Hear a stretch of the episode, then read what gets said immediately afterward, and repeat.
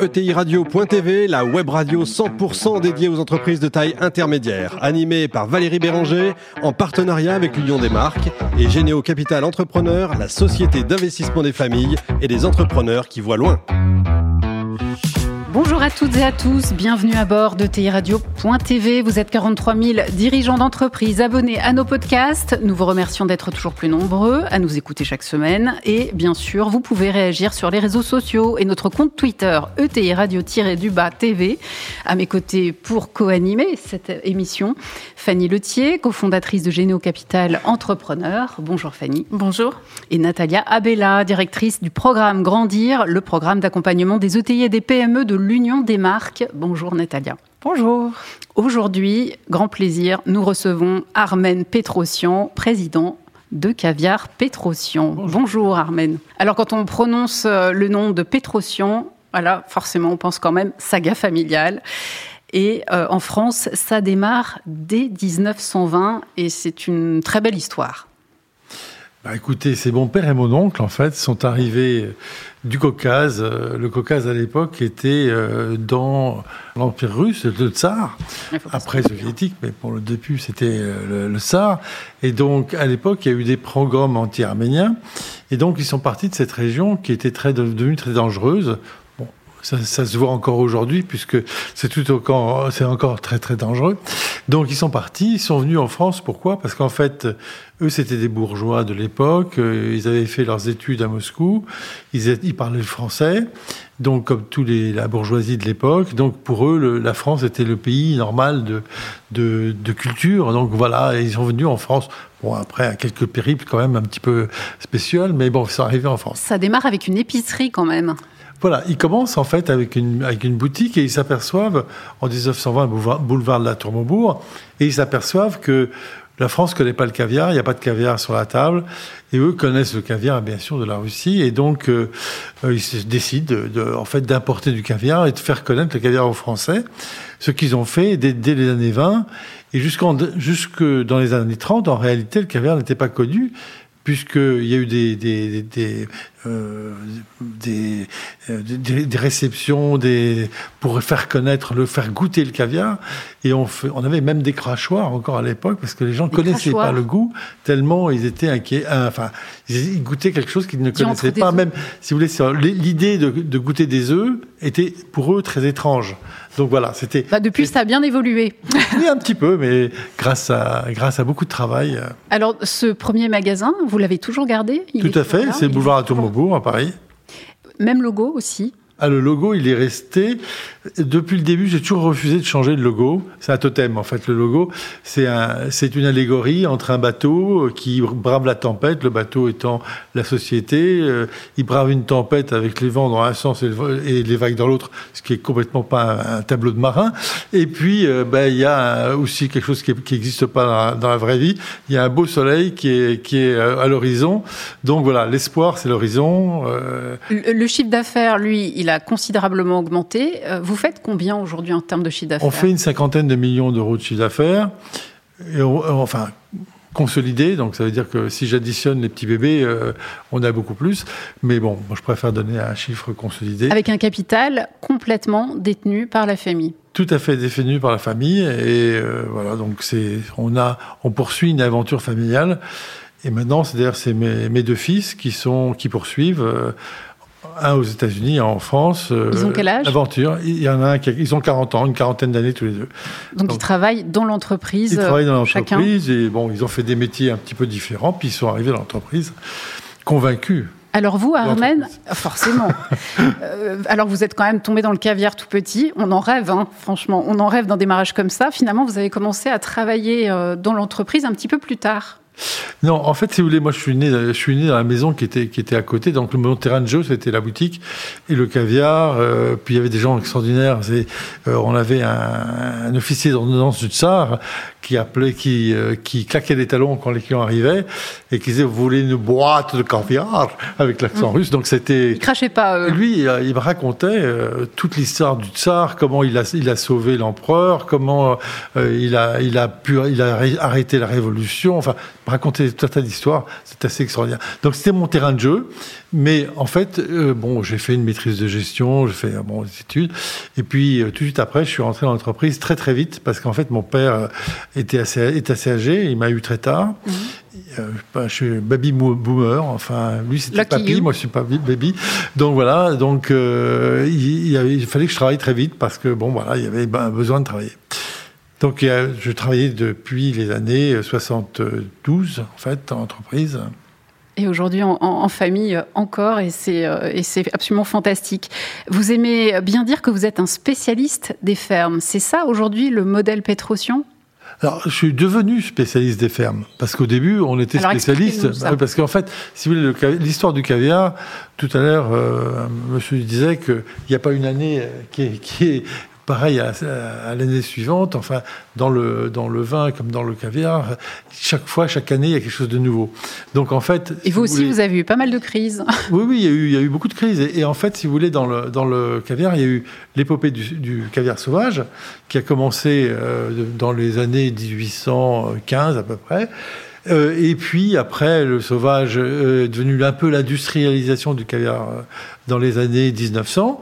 Et après est, de, est, de, est venue le, la surexploitation mmh. de l'esturgeon dans les années 90, mmh. si vous voulez. Et après les années 90, est arrivée l'époque de l'élevage. L'élevage, d'ailleurs, n'est né que grâce à la folie des producteurs d'esturgeon de la Caspienne. Parce qu'ils ont triplé, quadruplé les prix. Et donc, en fait, ça a ouvert un, chemin, une voie royale à l'élevage, qui n'aurait jamais pu euh, prospérer sans ça. Vos concurrents aujourd'hui oh, mes concurrents, bah, ils vivent leur vie, hein, comme moi je vis la mienne. Mais qu'est-ce que je voulais vous dire Ça correspond, je sais, vous avez des, grandes marques contre lesquelles euh, directement il faut lutter on, a, on a la chance d'avoir travaillé, j'ai travaillé pendant 45 ans à construire une marque. Donc cette marque, elle est construite. Et aujourd'hui, bah, nos concurrents, bah, ils se battent avec euh, quelque chose qui a une marque qui est internationale, reconnue mondialement. Et eux, il faut qu'ils rament pour arriver à, à exister c'est une situation, la leur est difficile. voilà, donc euh, je, je, compatis. Et le caviar chinois, c'est une réalité aujourd'hui? Oui, mais ça existe. Si vous voulez, il faut savoir que dans le monde entier, tout à l'heure vous disiez que j'étais un spécialiste des fermes. On l'est devenu parce qu'on a dû apprendre ce métier pour pouvoir choisir les, les fermes, pour pouvoir y aller, les, les, les sélectionner, etc. Une ferme, en soi, c'est comme si vous aviez un champ de maïs, mais il y a un champ de maïs qui peut faire un bon maïs, puis il y a un champ de maïs qui peut faire un mauvais maïs. Donc, pareil pour les fermes. Vous pouvez avoir une ferme qui est, qui est très bien construite, très bien, avec des ingénieurs super, mais qui fait un produit pas bon. Et pourquoi il n'est pas bon? Parce qu'il y a des éléments qui manquent. Alors, il y a l'eau, il, y a, il y a la nourriture du poisson, il y a, et puis il y a l'homme qui veut ou veut pas faire de la qualité. Donc, euh, on parlait des vins tout à l'heure, on est dans des domaines qui sont très proches. Si vous voulez pas faire de qualité, bah, vous faites un, produit, un cubitainer. En avant le tacle. Oh. Fanny alors c'est une magnifique euh, histoire française et une magnifique histoire euh, familiale. Est-ce que vous faites partie de ceux qui, comme Xavier Niel, disent que la France est un paradis pour entrepreneurs? Alors, je serais plus mesuré quand même. non, la, France est, loin d'être un paradis pour l'entrepreneur parce que c'est vrai que pour être entrepreneur en France, il faut avoir de multiples talents. Il faut être juriste, il faut être avocat, il faut être financier, il faut être euh, agro, euh, enfin, connaître l'agroalimentaire. Connaître... On est obligé de savoir énormément de choses. Et en fait, c'est très difficile pour les jeunes de prendre la suite parce que en fait, eux n'ont pas cette culture euh, un peu de toutes les cartes. Ils n'ont pas toutes les cartes. Et c'est très compliqué, en fait. Alors, ils sont obligés de recruter des gens qui ont ces talents euh, séparément. Et ça, et ça donne des entreprises qui grossissent en, termes de coûts et qui n'arrivent pas, en fait, après, à, résister au moindre coup de vent. Le problème, c'est que, si vous voulez, aujourd'hui, dans les entreprises, quand le chef d'entreprise ou le petite équipe de dirigeants a tous les, tous les, les, mains, les cartes en main pour diriger l'entreprise, celui qui vient derrière, il n'a pas forcément toutes les, toutes les cartes. C'est très compliqué. Alors donc, oui, la France est certainement un paradis je m'arrêterai là. mais dans ces paysages et son notamment pour les entrepreneurs. je, je, serai un peu moins un peu mesuré sur les entreprises. Par contre, aux États-Unis, vous parlez tout à l'heure des États-Unis. On a une entreprise aux États-Unis. On a une grosse partie de notre activité aux États-Unis. On s'est établi dans les années 80. Et, euh, voilà. Mm. et on a euh, une grosse, on a une 150 personnes là-bas. Donc c'est une très grosse boîte qui est dirigée par mon fils maintenant. Et c'est aux États-Unis faut pas croire, c'est tout aussi compliqué qu'en France. Mmh, mmh. Et là, on a souvent l'impression de magnifier les États-Unis pas vrai du tout. C'est clair. Et, et, en même temps, vous avez réussi à faire, euh, euh, j'allais dire, ce qui est le rêve de toute ETI, c'est-à-dire de devenir leader mondial sur votre niche. Et donc ça, c'est un statut extrêmement fort, c'est une, une position extrêmement forte, c'est des, des, positions concurrentielles qui se construisent, c'est des marques qui se construisent. Euh, comment, en fait, vous avez progressivement fait en sorte de devenir le numéro un mondial? Alors, ça, c'est une question qui était... Comment on construit sa différenciation? Mais comment on construit la différenciation? Il y, a, il y a des politiques d'entreprise. Et il faut être, euh, tout à l'heure, quelqu'un le disait, qu'il faut être à cheval sur une politique d'entreprise et ne rien laisser dériver. Donc, si vous avez une politique de qualité, de, de sérieux, tout compte. Euh, donc, si le client il faut pas laisser passer un client. Il faut que le client, l'expérience client, elle doit se, se, se, divulguer, elle doit se prolonger, elle doit se, ça doit ramifier. Donc il faut justement, c'est très souvent on, ne comprend pas ça. Or, ce qui est important, c'est que les clients soient satisfaits, que la qualité, il y a pas de transgression sur la qualité. C'est pas parce qu'on va économiser 3 centimes d'un côté ou 10 centimes de l'autre. Il faut pas y aller, il faut pas le faire. Donc c'est là parfois ça devient très très difficile parce que il y a des moments où bah, c'est vrai qu'on frôle la catastrophe parce que euh, on veut pas tomber dans le produit euh, qui est moins cher, qui est moins bon, qui est voilà. C'est vrai qu'il y a des choix, il y a des moments où c'est très difficile parce que regardez par exemple cette année avec l'année du Covid, on a un an un an de sous-activité dans des domaines principaux comme la restauration, l'événementiel, euh, bon, les, les, mmh. compagnies aériennes. Donc c'est une grosse partie du business. Bon, on s'en sort comment? Et là, c'est aussi la capacité de, réaction. Mmh. En fait, on a développé énormément le, les sites internet, les boutiques, etc., qu'on avait déjà avant, mais on les a boostés de telle manière à ce qu'en fait, ce chiffre d'affaires a compensé la perte de l'autre. C'est quand même exceptionnel. Ça a amené une nouvelle clientèle ou pas Bravo. Hein, voilà, pardon Ça a amené une Bien nouvelle sûr, clientèle ou mais pas il faut aller la chercher.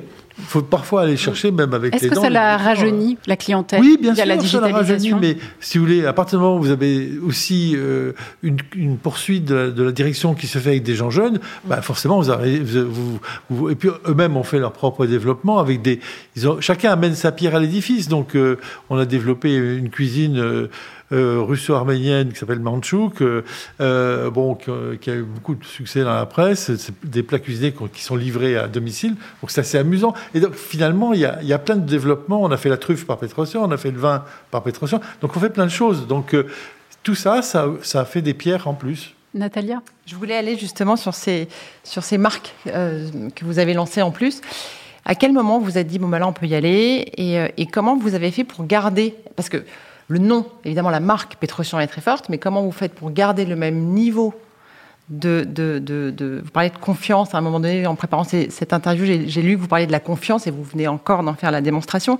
Comment, quand on lance chacune de ces marques, on garde le même ADN, on garde le même, la même logique de confiance, la même logique d'expérience client. Et qu'est-ce qu'on va chercher au fond quand on lance de nouvelles marques comme ça? Quand, quand on va dans la nouveauté, on a toute notre existence d'entreprise, on a été très en avance sur la nouveauté, on a lancé plein de produits nouveaux, etc. Bon, mais quand on va dans, des micro-niches comme ça, mais c'est vrai qu'on s'est aperçu que c'est quand même idiot, il n'y avait pas un seul endroit qui faisait de la cuisine russo-arménienne, par exemple. Et mon fils m'a dit, bah, bah, écoute, c'est idiot quand même. On a ce savoir-faire, on a euh, de- des recettes familiales, on a tout ce qu'il faut pour le faire. Pourquoi on le fait pas? Bah, Je lui dis, écoute, on y va et on va le faire. Donc, en fait, c'est l'opportunité. Je réponds à la question. Il y a l'opportunité, il y a le culot. Parce que de temps en temps, il faut aussi un peu avoir du culot. Et, et puis en même temps, il faut risquer. Parce que l'entrepreneur, c'est un risqueur. Donc quelque part, ici, il faut risquer. Et après, vous avez raison de dire qu'il faut absolument maintenir le, le mot d'ordre, la loi de l'entreprise, qui est qualité, service, etc., qui doit s'adapter même à des nouvelles branches. Si vous le perdez, c'est fini. Vous, vous mettez un trou dans la coque et après l'eau s'infiltre. Il faut surtout pas faire ça. Est-ce que le digital, justement, vous en parliez, du fait que vous aviez gardé une autre forme de lien, est-ce que ça vous a obligé à réorganiser un peu l'entreprise? Écoutez, on a ouvert un, des premiers sites marchands aux États-Unis en 98. Euh, on a ouvert en France en 2000. Euh, et on a fait des énormes investissements sur les sites web au début de l'année 2019.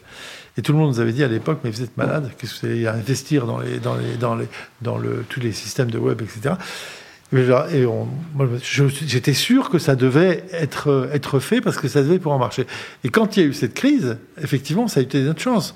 On a plus que triplé le chiffre d'affaires dans le, cette partie euh, du business du, du web. Ça a été une progression extraordinaire et ça continue.